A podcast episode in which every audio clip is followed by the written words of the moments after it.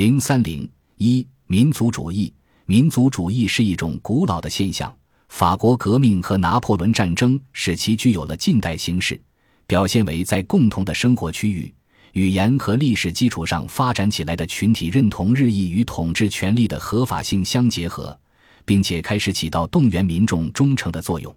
从十九世纪下半叶开始，欧洲的民族主义经历了一系列重要变化，包括第一。民族主义开始从一种宽容的信条向一种富于竞争性的意识形态转变，其沙文主义色彩越来越重。第二，民族自觉不仅适用于那些证明其本身在经济、政治和文化上具有生存能力的国家，也适用于任何自称为一个民族的群体。第三，完全的独立主权国家成为满足民族自觉的唯一形式。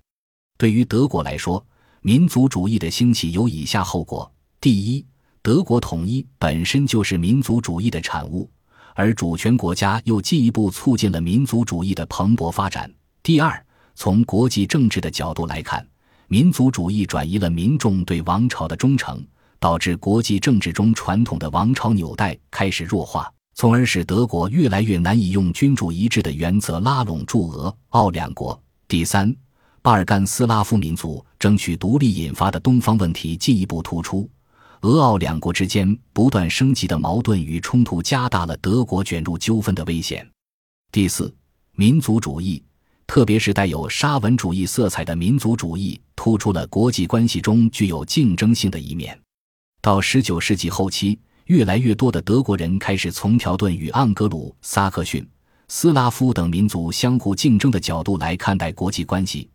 比如在英国与南非布尔人共和国的冲突中。德国群众性的反应立场就是源于德国人与布尔人同属条顿民族这一事实，而不仅仅出于经济或者政治原因。本集播放完毕，感谢您的收听，喜欢请订阅加关注，主页有更多精彩内容。